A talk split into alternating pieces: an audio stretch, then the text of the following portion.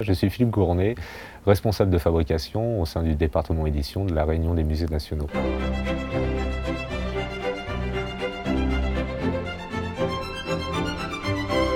Je suis euh, agréablement surpris et ravi et, touché puisque euh, le lauréat est euh, la Bible de Jérusalem aux, éditions du Cercle.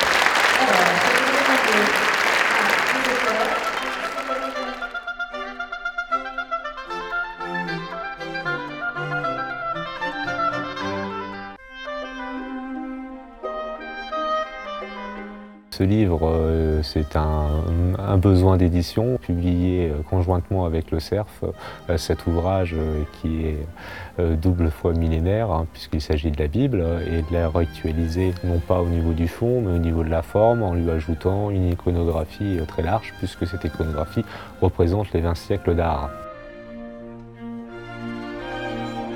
Le challenge était le suivant, hein, de faire un volume conséquent avec un format plus important que les Bibles traditionnelles, en y incluant bien évidemment de l'iconographie, euh, tout ça avec un volume qui puisse être transportable. Donc le challenge premier, c'était de trouver un papier et un support qui soient susceptibles de recevoir une iconographie, donc une reproduction de qualité, tout en ayant un poids très léger. Nous avons décidé en fait de partir euh, sur euh, trois volumes, hein, puisqu'on était sur 3104 pages, ce qui est relativement important hein, pour que les ouvrages puissent être consultés, et d'autant plus qu'on était tenu au niveau technique, au niveau de l'épaisseur des volumes. Nous avons fait euh, venir du papier chez l'imprimeur, nous avons fait des tests de pliage, on a pu ensuite partir sur des tests d'impression qui étaient nécessaires pour voir si le papier n'avait pas des déformations lorsqu'on l'imprime, puisqu'on est parti euh, sur l'idée de l'imprimer sur des presses grand format. C'est des feuilles qui sont euh, relativement grandes et il faut qu'elles puissent passer correctement dans la machine à imprimer.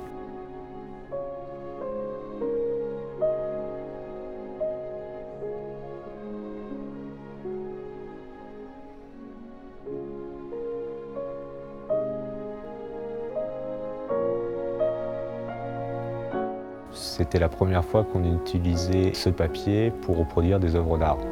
Ce qui été en soi un véritable challenge puisqu'on a reproduit 400 illustrations plus 400 détails. Une fois ces tests effectués euh, d'impression, on est capable de dire sur ce papier, je vais être capable de reproduire un, un espace colorimétrique donné, donc un nombre de couleurs donné. Il n'y a que l'œil qui est capable de juger. Donc euh, il y a une habitude aussi de traiter les images, de connaître les œuvres, de, euh, puisque nous voyons défiler au sein du service plus de 4000 œuvres par an, ce qui nous permet d'avoir une idée euh, très très large des spectres utilisés par les peintres ou les sculpteurs sur leur travail. Concernant la Bible, qui est un cas un petit peu particulier, les corrections de chromie, nous les avons gérées ici en interne. La plupart sont des œuvres que nous avions déjà reproduites, donc nous nous sommes calés sur les productions que nous avions déjà réalisées euh, et nous avons essayé de faire en sorte de sublimer ces œuvres.